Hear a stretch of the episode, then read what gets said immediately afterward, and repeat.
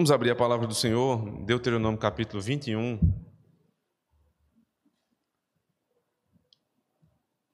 Daqui em diante, irmãos, vocês vão perceber que é, a gente vai ter dificuldade de ter pregações com capítulos inteiros. Não que seja impossível, mas é porque são tantas leis, com tantos detalhes, que e a gente não tem pressa para ver o texto todo, a gente vai né? A cada lei, a cada sessão, a gente vai parando para é, introduzir mais alguns princípios da lei do Senhor. E hoje, no capítulo 21, permitindo Deus, nós vamos ler apenas do verso 10 ao verso 14, as leis acerca da mulher prisioneira. O verso 10 diz assim: Quando saíres a peleja contra os teus inimigos, e o Senhor teu Deus os entregar nas tuas mãos, e tu deles levares cativos, e vires entre eles uma mulher formosa, e te afeiçoares a ela, e a quiseres tomar por mulher, então a levarás para casa, e ela rapará a cabeça e cortará as unhas, e despirá o vestido do seu cativeiro, e ficará na tua casa, e chorará a seu pai e a sua mãe durante um mês. Depois disto, a tomarás, tu serás seu marido e ela tua mulher. E se não te agradares dela, deixá-las ir à sua própria vontade. Porém, de sorte nenhuma a venderás por dinheiro, nem a tratarás mal, pois a tens humilhado. Vamos orar ao Senhor.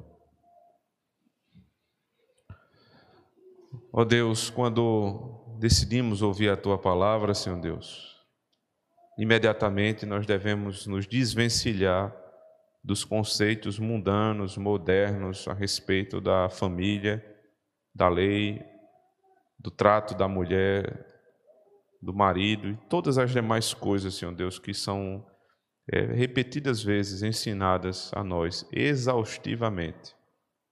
Quer, quer seja de maneira formal na escola, quer seja, Senhor Deus, indiretamente com toda uma cultura que só tem um objetivo: desfazer aquilo que é preceito do Senhor.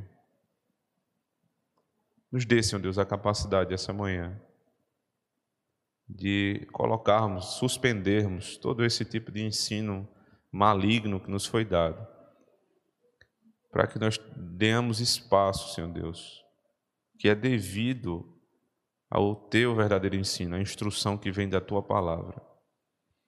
Que o teu Espírito, Senhor Deus, que passeia no nosso meio essa manhã, encha-nos agora, Senhor, plenamente, para que nós possamos estar preparados para ouvir o que vamos ouvir. E que eu esteja preparado para falar o que eu preciso falar. E que assim, Senhor, os teus filhos saiam daqui não apenas com instrução, mas com mudança do coração. Não apenas, Senhor Deus, mais conhecedores da Bíblia, mas mais praticantes da palavra de Deus. Que em tudo, Senhor Deus, possamos dar glórias a Ti e ver o Evangelho do Senhor Jesus Cristo, ainda nesta lei, nesta parte da lei, sendo exaltado. Nele nós oramos. Amém.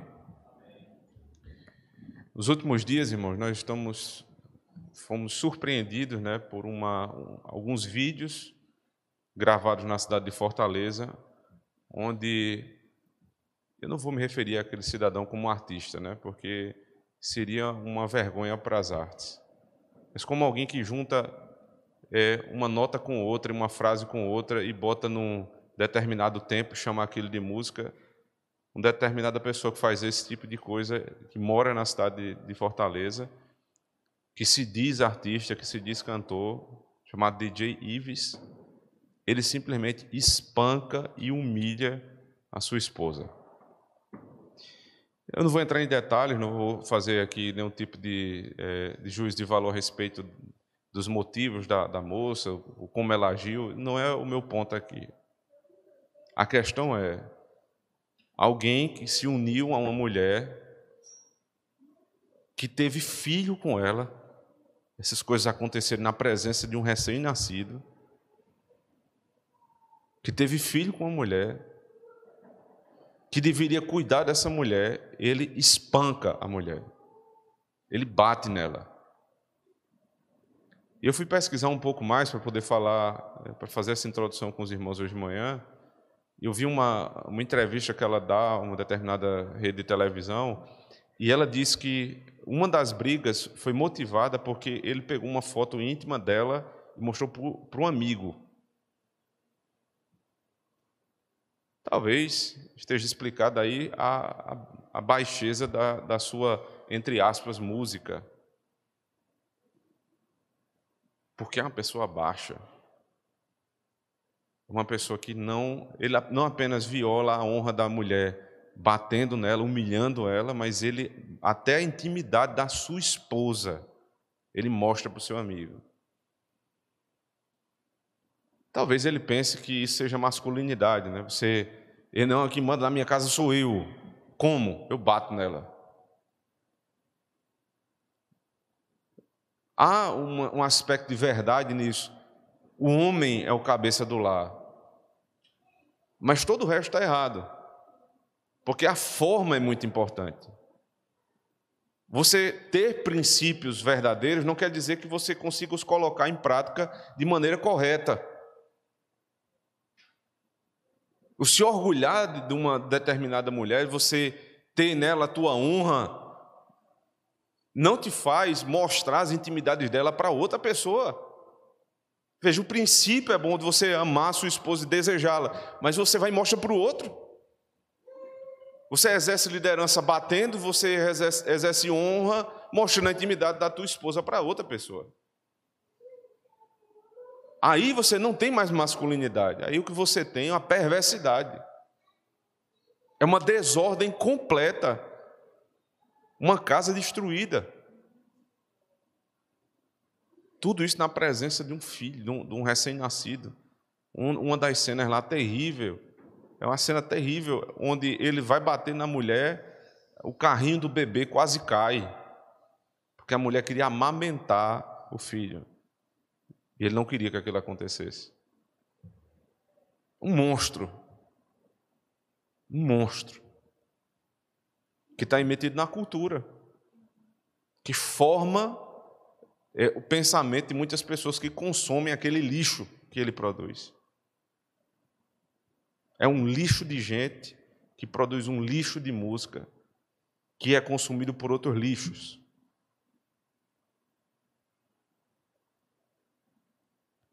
Então, quando a gente olha para esse tipo de mundo que a gente está vivendo, esse é só um exemplo. Vocês acham que não existem outras centenas de casas em Fortaleza e em todas as cidades do mundo onde mulheres são tratadas dessa maneira? E aí, a partir desse tipo de equívoco absurdo, de um exemplo de verdadeiro machismo, de um monstro, então a pauta, a narrativa feminista, ela vai construindo uma generalização. A, a sociedade é machista, o homem oprime a mulher. E aí eles, elas passam a defender a causa feminina, nunca considerando aqueles homens que são trabalhadores, aqueles homens que protegem as suas esposas, aqueles homens que vão para a guerra pelo, pela sua nação, os homens que de fato honram honram a masculinidade que lhes foi dada. E aí dentro da igreja a gente precisa ter cuidado, irmãos, porque esses casos não estão só lá fora. É possível nós, eu espero que seja que nunca aconteça, embora eu já tenha tido que passar por esse tipo de situação de tratar é, uma família nesse, numa situação semelhante, eu lhe digo uma coisa: ou eles se consertam ou eles vão embora. Eles não suportam o peso da, do ambiente da, da igreja. Isso é degradante, isso é terrível. Uma família onde o marido não respeita a esposa e a esposa não respeita o marido. E nós devemos dar, ter cuidado, em primeiro lugar, para não desonrarmos o nome de Deus. Mas, em segundo, para não alimentarmos essas falsas narrativas a respeito da masculinidade.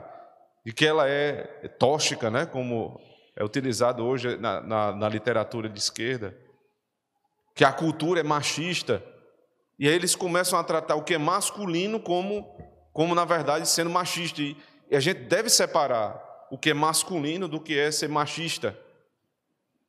O machista é algo pejorativo, é a autoridade que é exercida de uma maneira é, meramente impositiva, autoritária.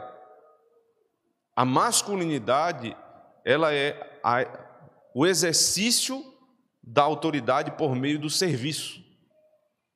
De onde nós tiramos isso? Da obra do Senhor Jesus Cristo. Porque é Ele que exerceu a masculinidade perfeita por meio do serviço. Sendo esposo da sua, da sua igreja, ele se entregou por ela. Isso é a perfeita varonilidade. Estatura perfeita de um homem é o Senhor Jesus Cristo. Ele nunca levantou a mão para sua esposa. Ele nunca fez mal à sua esposa. Ele nunca a desonrou. Pelo contrário, ele a santifica.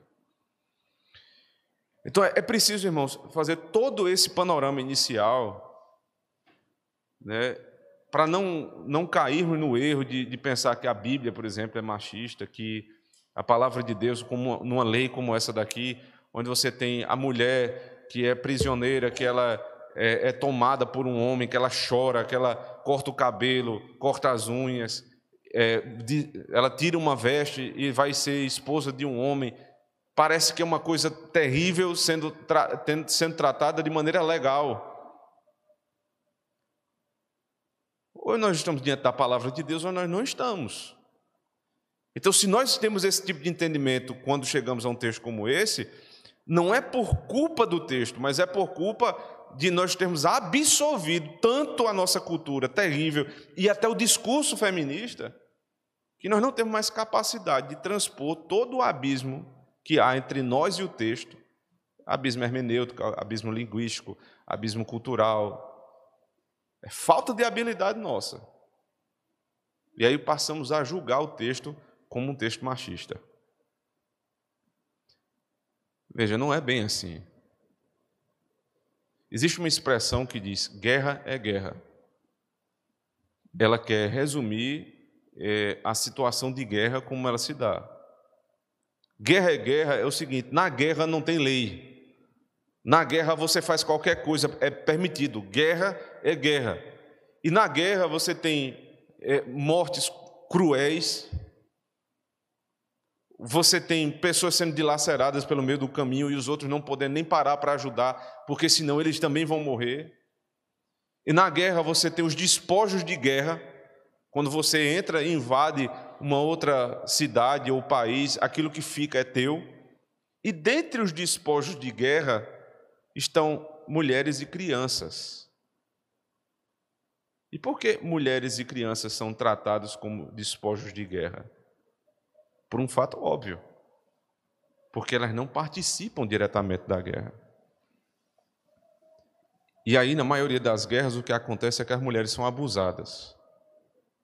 As mulheres, quando um, um determinado povo invade outra nação, as mulheres que não estão na guerra, não estão armadas para isso, quando os seus maridos perdem, morrem, elas ficam sozinhas.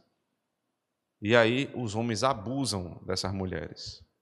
Esta lei aqui, ela quer dizer guerra é guerra, menos para o povo de Deus. Esta lei é uma lei de proteção às mulheres. É uma lei onde Deus demonstra todo o cuidado que Ele tem com as mulheres. E como tudo foi organizado, como a estrutura da sociedade foi organizada, inclusive para que elas não fossem para a guerra. Porque se a mulher foi, vai para a guerra, com quem ficam os filhos? Se a mulher vai para a guerra, com quem fica a próxima geração? Quem vai cuidar dos filhos? Então é um erro muito grave né, do feminismo, que é maligno, do qual nós repudiamos veementemente. É um dos ascos da nossa sociedade, esse movimento terrível, que entrou na igreja e que passa a moldar os pensamentos das nossas irmãs, a ponto de dizerem que é, elas não precisam da proteção masculina. Veja, você só tem o direito de dizer isso hoje, porque um homem morreu por você. Você só tem direito de ser livre, espiritualmente falando, porque um homem chamado Jesus Cristo morreu no teu lugar. E você só tem direito civil, né? direitos civis como voto, como é, liberdade de expressão, coisa dessa natureza, porque homens foram para a guerra e conquistaram isso ao longo da história. Por motivos óbvios, como aqui no texto, porque as mulheres estavam em casa cuidando da casa e dos filhos. A história conta que a primeira mulher que votou no Brasil, o testemunho dela foi agradecer o marido dela. Ela disse: Foi ele que me deu esse direito. Eu nem queria, sinceramente, nem tinha ido atrás. Foram os homens que conquistaram este direito para as mulheres. Foram eles que lutaram, foram eles que foram para a guerra, foram eles que lutaram é, em termos de legislação. Não homens como aquele que eu falei no começo, que batem nas esposas, que sacrificam a sua esposa ao invés de se sacrificar por ela. Não, isso é um lixo. Ele é um lixo da sociedade. Ele é a demonstração mais baixa do pecado do homem. Nós estamos falando aqui de homens de verdade. De homens que saem para si, é, correrem risco de vida. Toda a história conta que, desde, desde que se tem noção, todos os trabalhos mais perigosos foram para os homens, não só para as mulheres. Veja só, minha irmã, há 100 anos atrás, 100 anos, as mulheres não tinham lugar no mercado de trabalho, não é porque os homens eram machistas, não. As mulheres não tinham lugar no mercado de trabalho porque as profissões eram tão perigosas, mas tão perigosas, que era impossível você botar uma mulher no, sob risco. Toda a natureza da mulher, toda a, até a, a composição física da mulher, ela é mais delicada. A mulher mais forte do mundo sempre será mais fraca do que o homem mais forte do mundo. Isso é óbvio. E elas foram protegidas por milênios. Até que o homem conseguiu, com a evolução do seu trabalho, desempenhar e desenvolver tipos de trabalho que são são tão bem protegidos que até a mulher pode também exercer. Elas sempre trabalharam. Você lê, por exemplo, Provérbios, capítulo 31, ela dava àquela mulher que é ali a sabedoria, que é Cristo, mas é, ela é figurada como uma mulher, aquela mulher ela dá ordens às suas servas, ela organiza seus filhos, ela compra, vende, mas ela faz sempre atividades que ela não corre risco. Ou o risco é mínimo, é controlado. Mas os homens não, os homens estão nas atividades mais arriscadas. Eles estavam na guerra, eles estavam em altura, eles estavam fazendo tudo aquilo que é difícil e que só os homens poderiam fazer. De 100 anos para cá, veja, numa história milenar, você tratar de 100 anos, você não é nada. Não foi o movimento feminista que te deu essa, esse direito de trabalhar. Tire isso da sua cabeça. Foram os homens com princípios cristãos, numa sociedade que é baseada fundamentalmente na ética judaico-cristã, a sociedade ocidental, porque não, no Oriente não, as coisas não são bem assim. Foi justamente nesta sociedade que vocês ganharam esses direitos e que muitas vezes usam de maneira muito equivocada, deixando a casa partindo para o mercado de trabalho e esquecendo a casa. Até o ponto de chegarem, muitos casos isso acontece, né? Eu já ouvi, inclusive, um depoimento de uma, de uma irmã em Cristo que ela chegou no ápice da, da carreira profissional dela, não podia subir mais daquilo ali. Né? Era um CEO de um determinado conglomerado de empresas. E quando ela chegou ali, que disse: Agora eu, eu alcancei tudo que minha profissão pode dar. Sabe o que ela fez? Ela disse: Eu não estou satisfeita. ela deixou tudo e voltou para casa. Ela disse: Agora eu estou realizada. Ela percorreu todo o processo para descobrir o óbvio a realização da mulher com sua, seus filhos e seu esposo na sua casa. O que não impede, mais uma vez, dela trabalhar, mas o que impede dela deixar esta bênção divina e substituir por outras concessões que lhes foram dadas. O homem não é teu inimigo. Isso é o que o movimento feminista demoníaco quer colocar na tua cabeça. Eles querem destruir, eles não querem direitos iguais. Se você lê qualquer feminista, Simone de Beauvoir, qualquer uma dessas aí que são bem conhecidas, todas elas dizem que o que elas querem, de fato, é acabar com a família. É isso que elas querem. Elas têm ódio de Deus e manifestam o ódio de Deus no homem. Porque todas as representações divinas, ou quase todas, são masculinas. E quando o homem é masculino como Cristo, essas mulheres odeiam os homens.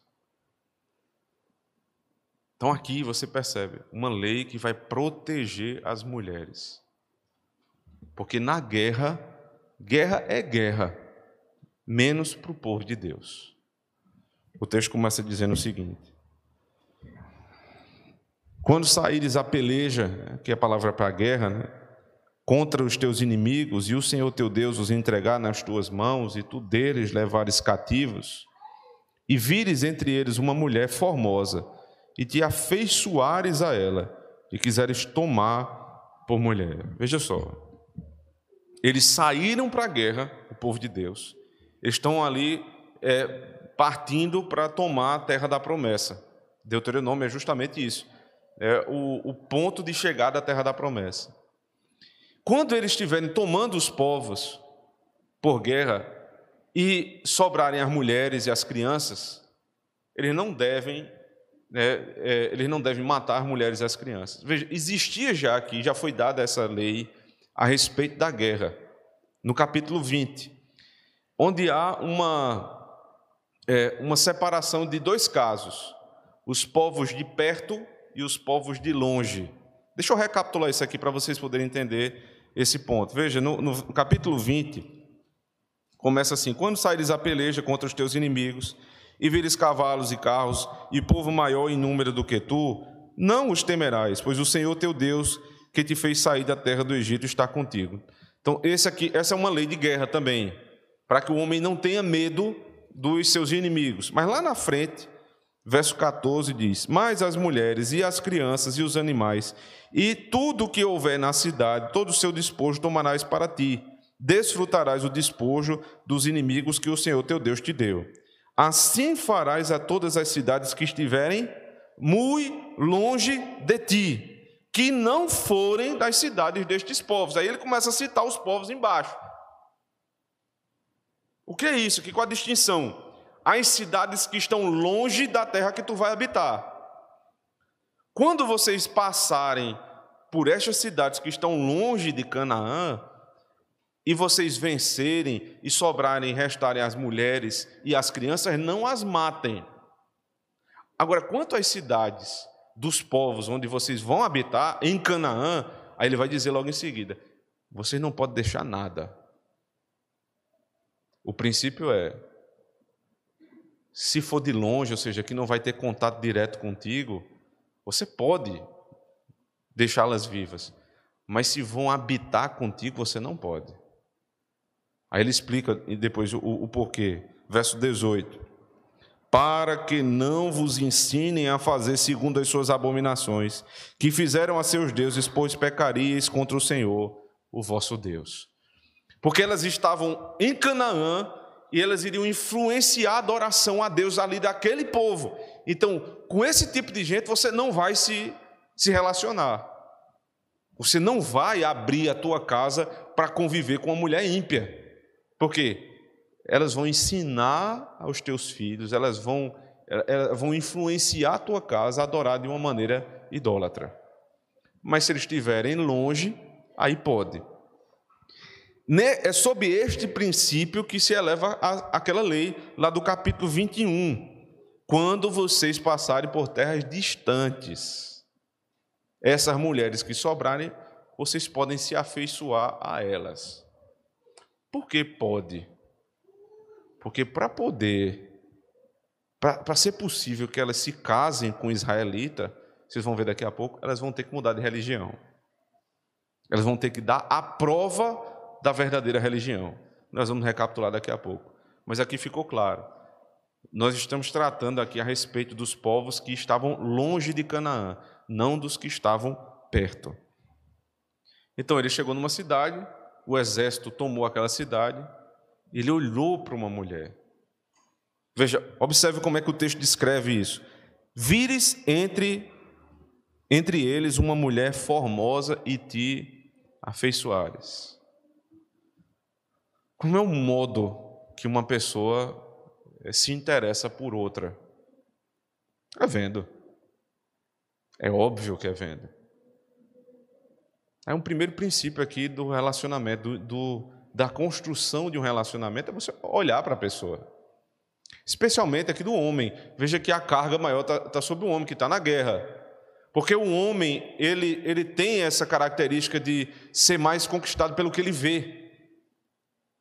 A mulher, ela é mais conquistada por aquilo que ela ouve, pela argumentação, por aquilo que ele mostra ser como homem sábio, é honesto, pelo menos deveria ser assim.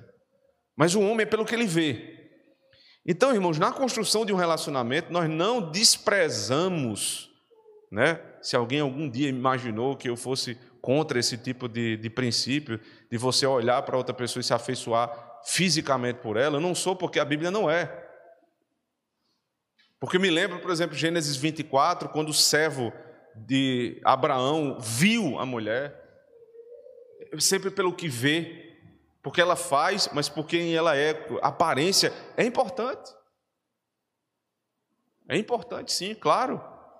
Você tem, você tem dez mulheres cristãs, todas piedosas, por que você escolhe uma e não a outra? Alguma coisa aí que não é subjetiva completamente existe. Você se afeiçoou a ela pelo que você viu. Agora, esta afeição não é irracional, é aí onde está o problema. É aí onde está o problema. Quem te governa? Tuas afeições, teus apetites ou tua razão? Esse é o problema. Porque no modelo hollywoodiano, o que governa o início do relacionamento são as afeições e os apetites. Na cultura que está ao nosso redor, você sempre, veja, todos nós somos influenciados a isso, mas nós somos sempre ensinados a colocar em primeiro lugar aquilo que eu vejo, aquilo que me, que me dispõe o apetite. E de lá da razão. Aí começam a dizer, é porque a paixão é cega, o amor é cego. É tão cego que quando você vai abrir o olho já não dá mais tempo de resolver o problema. Quem foi governado pelo apetite foi Adão e Eva no Éden. Porque o fruto parecia agradável aos olhos e bom para se comer. Ali ele perdeu a razão. Se você, jovem, está procurando alguém para casar e o que te governa são os teus apetites, e aqui a mulher é bonita, ele deixa isso claro, formosa. A mulher, veja, ele diz assim, ó, entre eles uma mulher formosa e te afeiçoares por ela então, o impacto primeiro é esse. Você não é louco, meu irmão. É, a Bíblia também nos considera a realidade. O primeiro impacto é o que você vê. É, então, ali surgiu uma possibilidade. Ela é bonita. Eu me afeiçoei por ela. Mas o modo de decidir não vai ser por meio da formosura, mas por critérios objetivos que vão subjugar os apetites. Porque ela, ela agora vai ter que dar demonstrações de quem ela é no seu caráter. Então, meu irmão, quando você estiver construindo ou pensando em construir um, um relacionamento duradouro, um casamento, é óbvio que você vai se afeiçoar por uma moça, né? Isso é natural do homem, natural da mulher querer um rapaz bonito, querer uma moça bonita. Nem sempre é possível. Aí você olha para si mesmo também, né? você quer a moça mais bonita do mundo. Você é o rapaz mais bonito do mundo? Provavelmente não. Então, aí a gente vai começar a adequar o, o nosso nível. Mas assim, ela, é, ela tem uma certa beleza. Tem uma coisa, um detalhe. A mulher é, é mulher é, é artista nisso, né? O detalhe do detalhe. Ele ah, mas o, né, o branco do olho dele é a coisa mais linda do mundo. Ela se afeiçoou por aquilo ali, ela se apegou. Por quê? Não é porque é diferente, é porque tem tantas outras qualidades que aquele rapaz tem, que aí é, é tudo dele é lindo. Cristo olha para a igreja, irmãos. Cristo olha para a igreja. Nem de longe em si é a melhor das mulheres. Complicada. Você acha sua mulher complicada? A de Cristo é muito mais. Você acha que sua esposa dá trabalho? A dele dá muito mais. Mas ele nunca abriu a boca para falar dela. Ele nunca falou mal dela. Ele a santifica. Ela não é a mais bela de todas, mas ele a faz a mais bela. Ele está construindo essa mulher para ela ser a mais bela de todas. Se você ler, por exemplo, o livro do profeta Oséias, que é a imagem do povo de Israel que estava em prostituição, Deus dá ordem ao profeta: vai até o lugar de prostituição e toma uma mulher das prostituições e casa com ela. E aí, quando ele tira a mulher do prostíbulo e bota dentro de casa, o que é que ele vai fazer? Ele vai dar banho nela, ele vai vestir uma roupa nova nela, e ele vai ensinar os modos de uma casa a ela, para que aquela prostituta se torne uma mulher, uma mulher santa. E ensinando o que Deus estava fazendo com Israel, o que Cristo faz com a igreja. O problema, irmãos, é porque nesse ponto da santificação, na hora da construção do, do, do relacionamento, a gente rebaixa lá, lá para o nível do chão a questão de piedade, não, parece que não importa, e elevamos, elevamos, elevamos a afeição. Se você tem feito isso na sua vida, minha irmã ou meu irmão, deixa eu lhe dizer algo. Você está sendo governado pelos teus apetites, pelas tuas vontades. Você é uma pessoa ignorante segundo a Escritura. Porque Adão, quando foi sábio, ele colocou os seus apetites subjugados à racionalidade. E a sua razão subjugada à lei de Deus. Porque não é razão pela razão. Isso é o, é o, o que queriam os filósofos gregos, o que querem até hoje alguns filósofos católicos romanos que buscam piedade por meio da razão. Mas não é piedade por meio da razão e a razão livre é a razão subjugada à lei de Deus. Aí você é uma pessoa piedosa, aí você começa a aprender a julgar as coisas, inclusive os teus relacionamentos. Primeira coisa que ele viu, dentre as mulheres, há uma mulher formosa. A Bíblia não faz nenhum tipo de julgamento negativo a esse respeito. Você se afeiçoa por ela, você não se apaixona, porque o, o apaixonado, né, a palavra paixão, ela é inimiga de razão. Apaixonou-se, acabou, meu filho. Depois que chega no gabinete ali, apaixonado, aí o problema já está feito. Tudo que você disser não vale muita coisa, porque o sujeito está apaixonado. E é, pessoas passionais estão vendidas.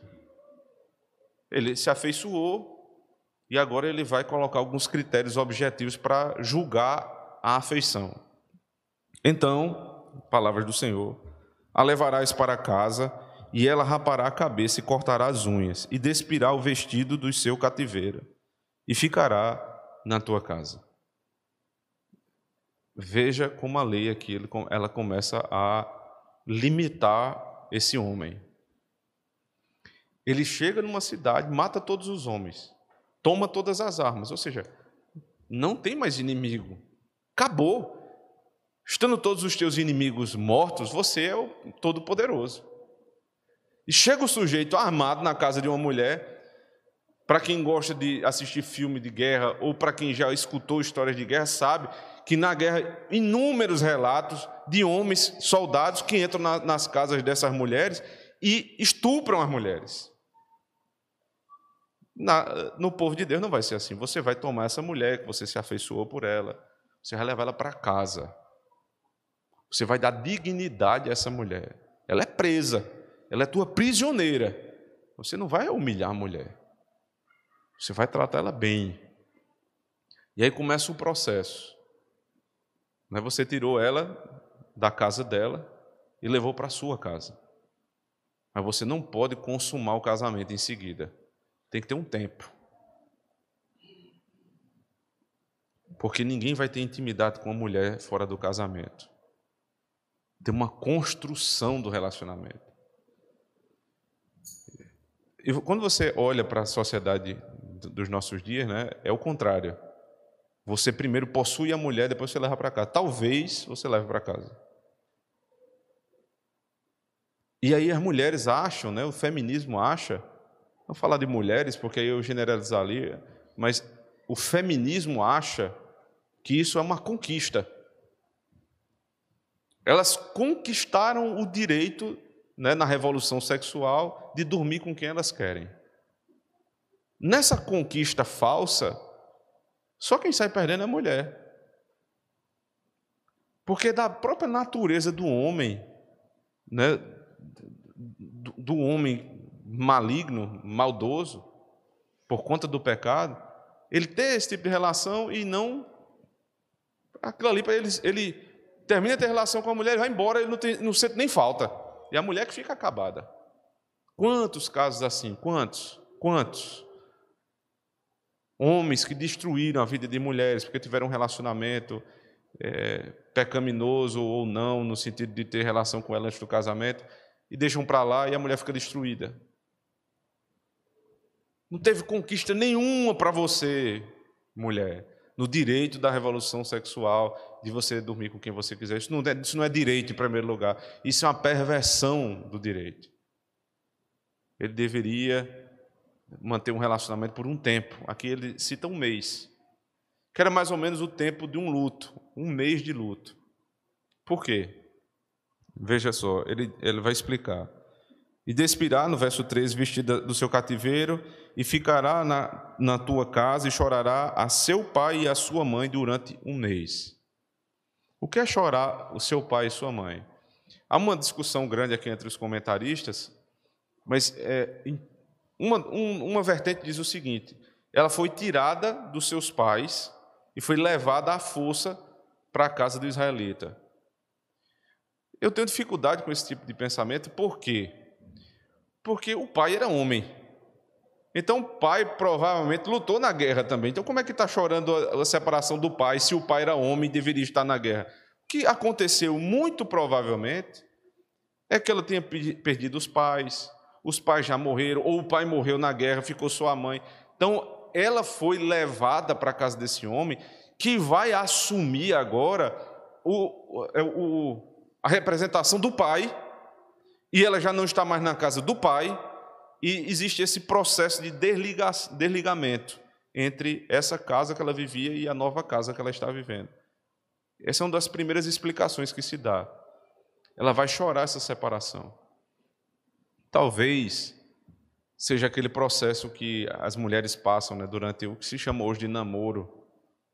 Vai construindo o pensamento: olha, eu vou ter que sair de casa, como é que a casa vai ficar, então é uma dificuldade naquele período ali.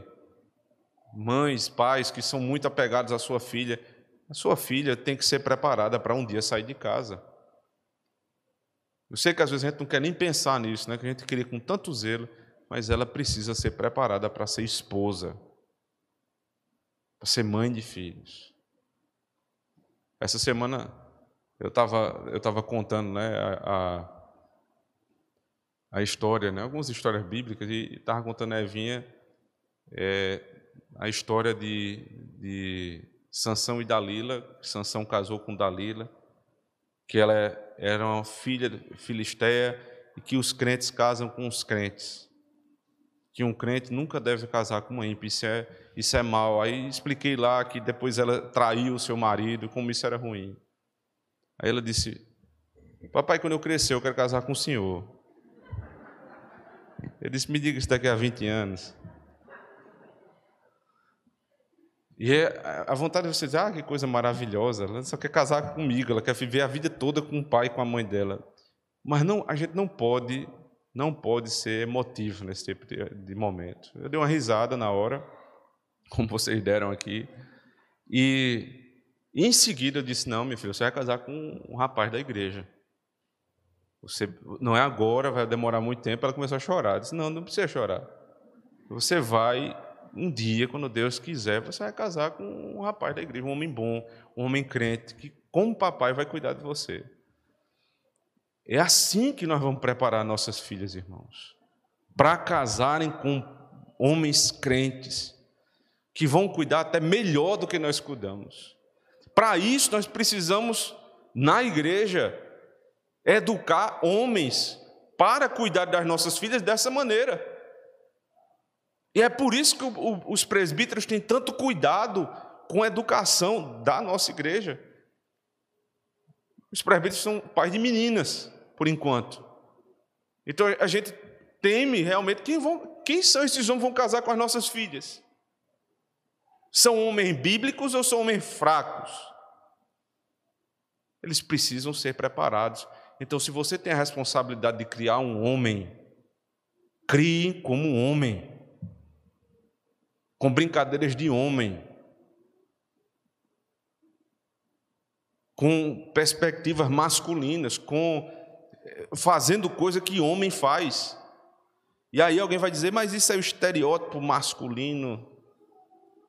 Eu queria trazer rapidamente aqui um, um texto já foi lido na igreja por, por um tempo pelos homens, futuros homens, foi o primeiro livro que nós lemos juntos, e que trata rapidamente sobre esses estereótipos aquilo que os homens fazem e ensinam seus filhos a fazer. Ele diz: por causa dos tempos igualitários em que vivemos, devemos dizer umas poucas palavras em defesa dos estereótipos, que são generalizações entendidas como tal. Não são apenas permitidas, mas necessárias. É necessário ter estereótipo de masculinidade. Ele diz: meninos não devem brincar com bonecas. E garotos que fazem isso têm um problema. Um dos temas deste livro é reforçar o lugar comum de que o menino é pai do homem. Ou seja, o menino de hoje é o homem de amanhã. Então ele precisa ser educado na sua própria masculinidade. Aquilo que você tem quando jovem, terá ainda mais depois quando ficar velho. Ou seja, é, é, essas características da criança homem, elas vão, elas tendem a se aprofundar na idade adulta. Ele diz: é necessário sábio controle paternal, supervisão e redirecionamento para aqueles garotos que gravitam entre brincar de casinha, boneca e trocar roupinhas em frente ao espelho. Esse negócio em frente ao espelho é complicado. Contudo, para fazer isso de forma apropriada, faz-se necessário o entendimento correto da masculinidade por parte dos pais. Garotos pequenos tendem a pensar que a masculinidade consiste em rolar no chão de terra e assim eles são mais suscetíveis a considerar o ser estudioso e tranquilo como atividades efeminadas feitas dentro de casa. Né? Você, diz, meu menino é homem, o que é que ele faz? Rola na terra. É, mas peraí, um cachorro rola na terra também. Então não é só rolar na terra, ele, ele brinca na terra, ele tem brincadeira de homem, ele brinca de carrinho, ele brinca de luta, mas ele estuda. Porque eu não vou criar né, um lutador com braços fortes e mente vazia. Eu preciso criar um homem completo dentro de casa. Estudioso. Mulheres podem avaliar um campo e comprá-lo para cultivar uma vinha, podem trabalhar no jardim, podem colher os frutos das árvores e serem uma glória para o seu sexo. Homens podem trabalhar em casa também, ajudando e conduzindo muitos deveres domésticos, embora o foco deles seja diferente. Então, os homens podem ajudar sim nos trabalhos de casa, mas ajudar, porque o foco dele é outro. E é nesse ponto que a sabedoria coletiva de muitas gerações pode nos ajudar através dos estereótipos. Longe de ser um repositório de fanatismo impensados, nossos estereótipos nos ajudam a desfrutar de uma sabedoria baseada na tradição. Quando os garotos aprendem como deveriam os rudimentos da culinária, devem também aprender a fazer de maneira masculina. Até as atividades onde eles ajudam as mulheres têm que ser feitas de maneira, de maneira que seja masculino. Né? Um homem dança, mas quando um homem dança com uma mulher, você diz: opa, esse cara é meio esquisito. O homem pode lavar a louça, mas até lavando a louça ele é destrambelhado, né? Você reclama porque seu marido ele pega com muita força nas coisas de casa, você deveria estar dando graças a Deus, porque se ele fosse muito delicado, tinha algo estranho. Então, fortaleça o estereótipo dentro da sua casa. Seu menino homem é homem. Agora, não é homem só para rolar no chão e brigar com o irmão, não. Ele precisa ser homem para cuidar da mulher. Ele precisa ser homem para proteger. Um estereótipo fortíssimo que está se perdendo. Do homem, por exemplo, que abre a porta para a mulher. Que vai entrar no elevador, ele dá a vez para a mulher passar. Se você fizer isso hoje, a primeira coisa, se sua mulher estiver de lado, ela vai dizer: Ei, que conversa é essa? Está dando asa para essa menina? Não, eu estou sendo gentil. Ou é malícia dele mesmo. Então você dá a vez às mulheres. A gente tem aqui um, um, um, costume que eu entendo ser um bom costume. Nas nossas refeições na igreja, sempre as mulheres são privilegiadas. Se alguém, a gente está dizendo tanta coisa com aquilo ali, irmãos. A gente está dizendo, se alguém tiver, se não der a comida, quem tem que ficar com fome é o homem, não é ela. Se tem coisas boas ali, elas têm que ser as primeiras a comer, não eu. Os homens vão comer do resto. Os homens vão comer do que sobrar. Quando eles forem tocar no prato, o prato está mexido. As mulheres não podem. Isso é masculinidade, isso é serviço, isso é entrega, irmãos, isso é dar o melhor para a tua família. Não é ser um louco que trabalha 24 horas por dia para ser rico e mostrar para o teu amigo. Isso não é masculinidade. Masculinidade é você dar tudo à sua casa e ficar com o que restar. O que sobrar é meu. Se sobrar alguma coisa é meu. Esses estereótipos, eles dizem muita coisa a respeito da nossa fé. Então essa mulher, no verso 12, lavará, levará para casa, rapará, cortará as unhas, despirá o vestido, o seu cativeiro e ficará na tua casa. Um mês. O comentarista diz assim: é um mês para que ele possa pensar se realmente é a mulher que ele quer. Ele se afeiçoou pela beleza. Ela agora está sem cabelo. Ele se afeiçoou pela formosura, ela está sem unha. A roupa dela era a roupa dos ímpios. Ela está despida da roupa dos ímpios, ela está se vestindo como uma, alguém de Israel. Então já não é mais beleza externa simplesmente, agora ele precisa vasculhar o coração dele. A gente é atraído pela beleza, depois a gente suspende a beleza e começa a ver o que é que está por trás da beleza. Então é isso que o homem tem que fazer, ele precisa, e a mulher também. É, ele, ele te afeiçoou, agora você, tirando isso, se ele não tivesse os olhos azuis, que ninguém aqui tem, mas se tivesse, se ele tivesse aquele porte, é, se ele não tivesse o porte atlético, se ele não tivesse nada disso aí, ele ainda seria uma pessoa interessante. Sabe por quê? Porque geralmente a gente busca pessoas para casar com vinte e poucos anos, trinta e poucos anos, onde as coisas geralmente estão no lugar ainda. Mas com 60, 70, 80, se Deus te der o privilégio de estar com a mesma pessoa, aí o que vai sobrar é justamente aquilo que estava por trás. Homens que e mulheres que ao longo da vida tiveram sua esposa acometida de um câncer, por exemplo, sem cabelo, às vezes sem sobrancelha, às vezes sem, sem saúde até para te acompanhar. O que restou foi o que ela realmente é. E não somente isso, o que o estava acontecendo aqui, veja, ela deixou a família dela e ela foi morar com o povo de Israel. Esse é o princípio da fé que foi exigida a Abraão: deixa a tua casa e a tua parentela e vai para a terra que eu hei de te mostrar. Quando ela chegou lá, na casa desse homem, ela teve que passar por um processo. As roupas já não eram mais as mesmas, as mesmas, e agora ela não tem mais o cabelo que tinha, nem a unha que tinha. Isso me faz lembrar rapidamente Levítico 14, 15, quando está sendo tratado lá o leproso, que é, não é uma doença, mas é uma disciplina. Alguém que estava no pecado, e para averiguar se realmente ele foi tratado do pecado, é rapado a cabeça. E ali nós vimos que é, o homem com a cabeça rapada, sem sobrancelha, sem pelo nenhum, ele parece uma criança. Porque assim como o leproso, a mulher, ela está sendo feita nova criatura.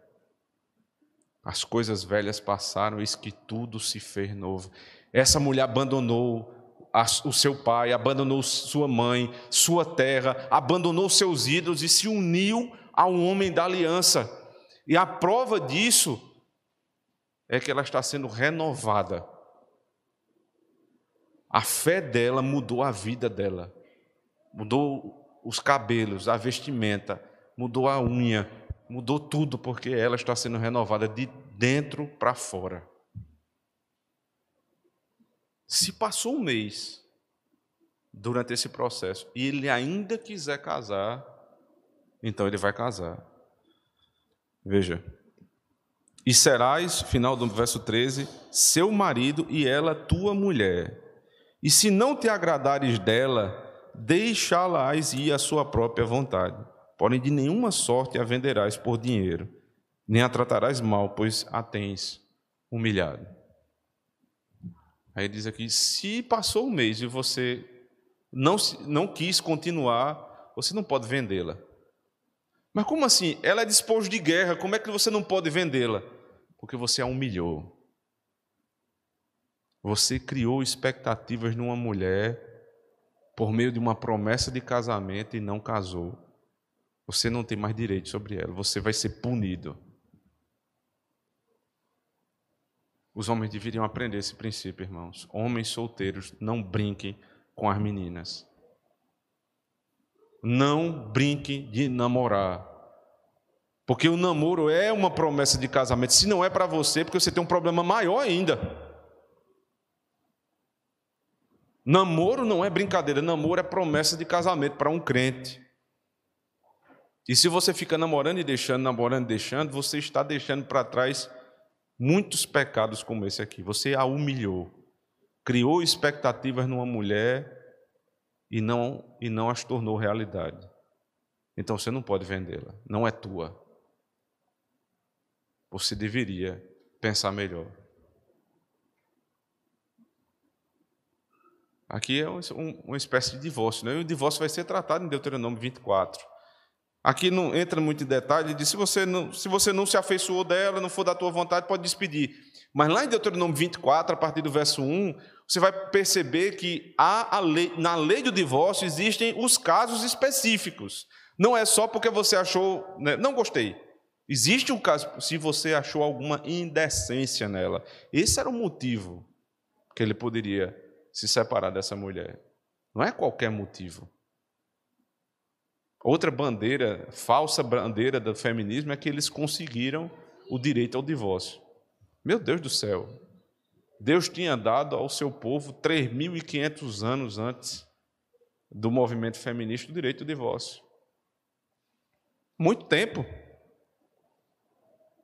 Só que nunca ninguém comemorou isso, porque não se deve comemorar divórcio. Tem uma deputada federal né, catarinense, se eu não me engano, ela é irmã em Cristo, Ana Campanholo. Ela é fantástica. O trabalho que ela faz a respeito de feminismo é uma coisa impressionante. E numa das entrevistas que ela dá lá no, na, na, na Jovem Pan, naquele programa Pânico, ela ela vai, ela vai debater com uma feminista ali, e no meio do debate, a, a feminista levanta essa falsa bandeira de que é, a mulher feminista conseguiu o direito do divórcio. Aí ela cita Deuteronômio 24. Não. Moisés já tinha dado isso ao povo hebreu, pelo amor de Deus, isso, é, isso não é novidade, não. Segunda, ela disse, mas isso não é uma coisa boa, disse a feminista. Ela disse, até hoje eu nunca fui numa festa de divórcio. Você já foi? Eu me divorciei, vou fazer uma festa lá em casa. Não existe isso, porque o divórcio é ruim. Mesmo quando a, o motivo é bíblico, o divórcio é ruim. Porque alguma coisa deu errado. E ninguém festeja o erro, nós festejamos os acertos. Foi achado algo indecente na mulher, então ele a despediu. O ideal seria: foi achado algo indecente na mulher, ela se arrependeu. E eu vou seguir com ela. Ora, não é assim que fez o nosso Senhor Jesus Cristo? Ele tomou, tomou uma mulher infiel para si, e aquela mulher que se arrependeu, a, a, única cláusula condicional é essa: se ela se arrepender dos seus pecados, então ele vai a purificar. Ele vai fazer dessa mulher uma mulher santa. Ele vai protegê-la, ele vai levar para sua casa. Ele diz: Eu estou preparando uma casa, eu deixei uma aliança, deixou o Espírito Santo da promessa conosco, e eu vou voltar para buscar minha noiva. Você quer casar comigo? E a igreja diz: Quero. Então ele protege a sua esposa até o dia do casamento. Uma esposa sem cabelo, sem unhas, sem nada externo. E ele vai esperar, não um mês, mas o tempo devido até vir buscá-la. E aí é sobre esta perspectiva que ele ensina através do apóstolo Paulo. Abra comigo. Em Efésios 5. Como o marido deve tratar sua esposa.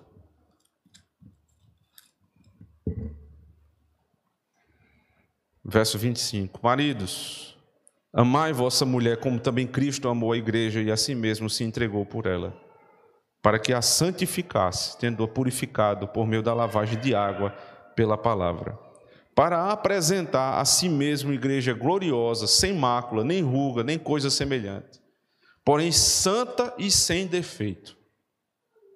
Assim também os maridos devem amar sua mulher como ao próprio corpo. Quem ama a esposa ama a si mesmo. Porque ninguém jamais odiou a própria carne, antes a alimenta e dela cuida, como também Cristo o faz com a igreja. Porque somos membros do seu corpo. Eis porque deixará o homem a, sua, a seu pai a sua mãe, e se unirá à sua mulher, e se tornarão os dois uma só carne. E veja agora, o apóstolo Paulo está falando de casamento, casamento, casamento. Aí ele diz: espera aí, grande é este mistério, mas eu estou me referindo a Cristo e a igreja. Ou seja, os princípios do casamento têm um objetivo: revelar Cristo e a igreja. Os princípios da lei mosaica, além de Deuteronômio 21, têm como objetivo revelar Cristo e a igreja. Cristo é o Senhor dos exércitos. Ele foi a peleja matou os nossos inimigos, nosso antigo marido, que nos aprisionava no pecado, Satanás. E quando nos tomou como despojo de guerra, ele nos levou para a sua casa, despiu das velhas vestes, cortou o nosso cabelo, as nossas unhas, e esperou que nós disséssemos sim para ele. Então ele vai consumar o casamento na sua segunda vinda para que nós possamos ser a igreja gloriosa do nosso Senhor. Essa é a promessa para aqueles que se casam com Cristo. Mas em relação à família, aqui na terra, para que ela possa expressar esses princípios da Escritura, eu queria, em primeiro lugar, falar aqui com os nossos jovens, os jovens homens, em primeiro lugar. Meus irmãos, vocês estão procurando se casar e são governados por aquilo que vocês veem, vocês estão perdidos. Um homem governado pelos seus apetites é um homem perdido, preso. Você não é livre, você está preso.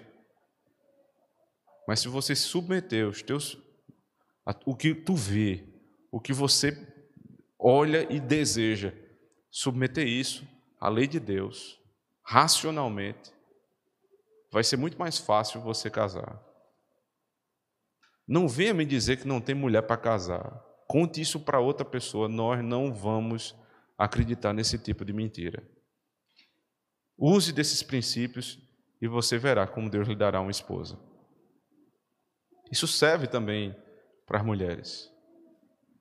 Mas aos homens há uma responsabilidade maior. Nós precisamos recuperar, irmãos, esses estereótipos. Homem tem roupa de homem. Se vista como homem. Pare de seguir a modinha, a última modinha da calça rochada, que é, até entre os ímpios, um determinado governador é ridicularizado porque usa calça rochada e os crentes usam. É constrangedor. É feio, é feminino. Pare, seja homem, meu filho. Não é que só a calça, não, a camisa, o cabelo, a roupa, tudo que você tem que parece com mulher, se livre disso. Se livre. Para que a mulher olhe para você e veja um homem. O negócio é tão feio que às vezes a gente olha para um homem de costa, a gente fica, é um homem ou uma mulher? Isso tinha que estar tão tácito, assim, era para você bater o olho você vê, é um homem. É um homem, ali é um homem. Ali é uma mulher. Deus fez separação de uma coisa com a outra. Não confunda as coisas de Deus. E você, mulher? Olha, tem. No outro livro aqui dessa série, de Douglas Wilson, tem outro livro que ele fala sobre é, as questões. De, de, ele fala muito sobre o contexto americano. E aí tem uma, um movimento lá entre os americanos, reuniões de homens chamado Promise Keepers aqueles que sustentam né, determinada promessa. E eles se encontram para discutir relacionamento. Aí ele começa dizendo: essas reuniões elas querem fazer com que os homens sejam mais delicados, mais amorosos, mais pacientes. Ele diz: só falta, só falta ensinar a fazer uma cirurgia é, de, de seio. Ele disse: é coisa tão, é tão feminina que só falta tricotar. É isso? É esse tipo de homem que você quer? Esse homem gosta de homem também. Não queira isso. Queira um homem, sim, bíblico. Paciente segundo a Escritura. É um homem não delicado, mas um homem amoroso. Essas são características masculinas: amoroso, paciente, benigno, forte, corajoso, provedor. Para a mulher fica ternura, delicadeza. Esse tipo de característica é feminina. E assim nós complementamos o nosso lar. Os nossos filhos conseguem ver várias características de Cristo no homem com a sua esposa. E Deus é glorificado dessa forma, irmãos. O Senhor é glorificado quando o homem é homem e quando a mulher é mulher. E Deus nos abençoe, irmãos. Amém. Vamos orar ao Senhor. Pediu para o arbítrio André, por favor. Ore aqui pedindo ao Senhor que nos ajude.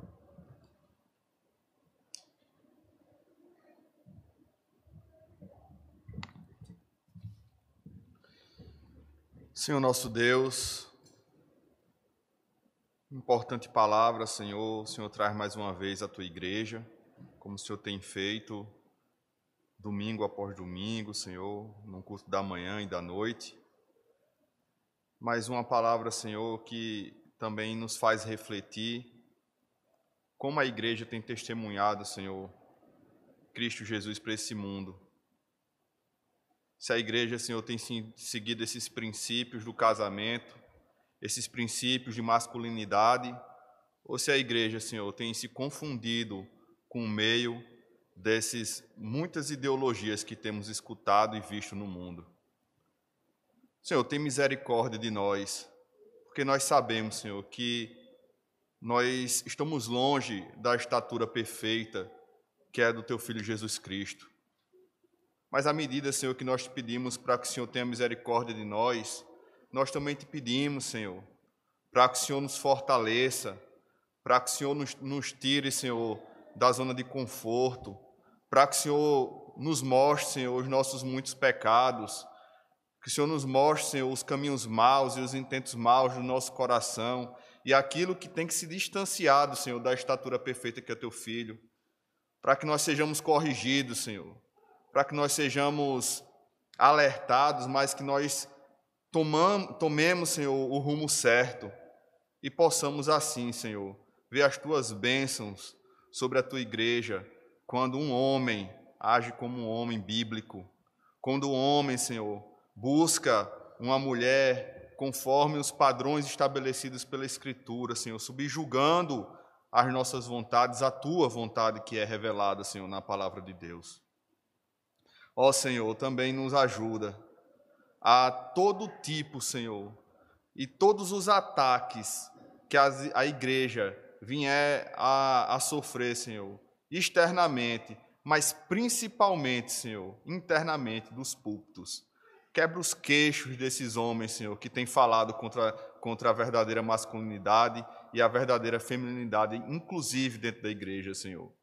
Para que eles calem a boca, para que o teu nome não seja manchado e para que a tua igreja, Senhor, não, não seja ainda amaldiçoada por conta de tanta de tanto ensino errôneo que tem saído de muitos púlpitos por aí.